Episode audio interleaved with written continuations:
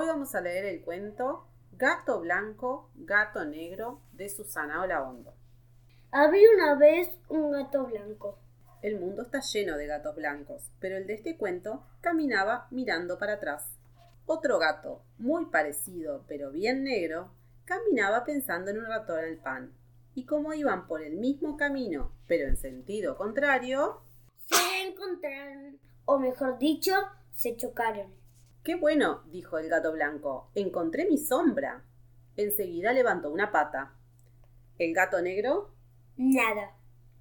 El gato blanco movió los bigotes como si le picara el hocico. El gato negro, Nada. Quieto. el gato blanco movió la cola como un ventilador. El gato negro, nada. Mi nombre es Ramiro, dijo el gato negro, y no soy sombra de nadie. Soy yo mismo. Un gato negro, aclaró.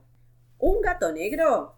Caramba, la cosa se complica, dijo el gato blanco. Oí decir que los gatos negros traen mala suerte. Eso depende del que lo crea. Yo soy un gato feliz, y eso es tener muy buena suerte. ¿Feliz, dijiste? Exactamente, porque como todos los gatos, tengo siete vidas. ¿Siete vidas? Exactamente, siete vidas. Entonces, si yo soy un gato, ¿también tengo siete vidas? Bueno, eso depende del que lo crea, dijo el gato negro. La verdad que yo no tenía ni la menor idea, y venía viviendo una sola nomás. ¿Tú piensas que los ratones también tienen una siete vidas? Ah, no, eso sí que no. Lo de las siete vidas solo funciona para los gatos. Los ratones tienen una y Y gracias. gracias. Ay, gracias. Muy gracias. Al fin, esta vez estamos completamente de acuerdo. Ya que estamos, ¿qué te parece si jugamos juntos? Bueno, dijo el gato negro, si lo que vos andabas precisando era una sombra, yo te puedo hacer de sombra por un rato. ¿En serio? ¿No te molesta? La verdad no es que precise una sombra, pero me gustaría saber qué se siente. Yo pienso que las sombras siempre acompañan, pero hay quienes le tienen mucho, mucho miedo, y eso me deja pensando. ¿Qué sé yo? Para algo existen, ¿no? Dale, dijo el gato negro, probemos un rato. Fue entonces que el gato blanco levantó una pata, y el gato negro parado atrás hizo lo mismo. Después, el gato blanco puso la cola enroscada como un signo de interrogación. El gato negro también parecía un signo de pregunta con su cola. El gato blanco maulló a la luna. ¡Miau! No, dijo el gato negro, las sombras no tienen sonido. Es verdad. Sí, tenés razón. Espera que me concentro. Ya está. El gato blanco arqueó el lomo como si fuera una montaña. El gato negro arqueó el lomo como si fuera una montaña y resopló. ¡Fiu! ¿Cómo hizo? shu. Cosa aburrida ser sombra. ¿ah? Yo prefiero correr ratones. Sí, yo también. Además, ya me ayudaste a que me sacara la duda. ¿Y si buscamos uno? ¿Buscar un ratón? Ratones en el mundo son lo que sobra, pero estamos justo a la hora de la siesta. Los ratones aparecen cuando uno menos los espera, afirmó el gato blanco. Eso será para vos. Yo siempre los estoy esperando, dijo el gato negro al ver que la búsqueda venía bastante lenta. Los ratones aparecen cuando uno menos los espera, afirmó el gato blanco. Eso será para vos.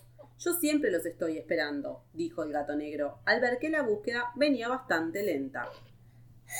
Y cuando tomaba agua de un charquito, lo vieron venir. El ratón andaba distraído y chiflaba bajito, hasta que los vio.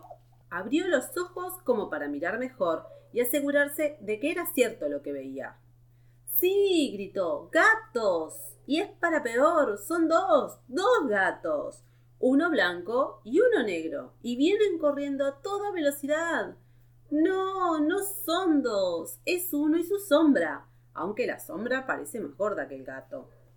Son dos, sí, son dos, pensaba el ratón mientras sus cuatro patas se movían a toda velocidad alto del piso. Y les aseguro que no es nada fácil correr y pensar a la vez.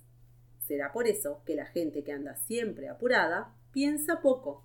Pero qué pavadas le daban por pensar a este ratón en un momento así. Cabeza a cabeza los dos gatos estaban cada vez más cerca, y creo que fue por eso, por mirarse las cabezas, que no vieron el muro de ladrillos. Sí, leyeron bien El mundo de ladrillos. Hasta que, flap, flap, ahí nomás, uno a uno se dieron contra la pared. ¡Pum, pum! Vieron estrellas de todos los tipos y colores, muchísimas más que en Navidad.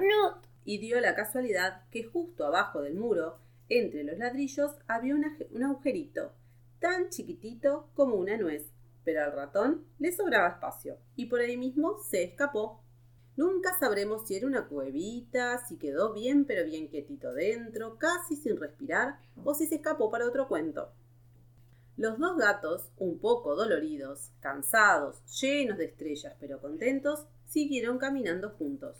A la media cuadra, el a la media cuadra, el gato blanco dijo: Te prefiero como amigo, más que como sombra.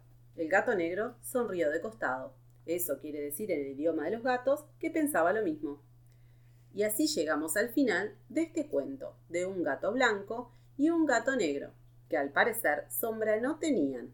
Entre los dos sumaban 14 vidas y lo más importante, corriendo ratones, eran los mejores, siempre que no hubiera mudro cerca. Y colorín colorado, Este este cuento cuento se ha terminado. Paso por un puente, paso por el otro. Si este cuento te gustó, mañana te cuento otro.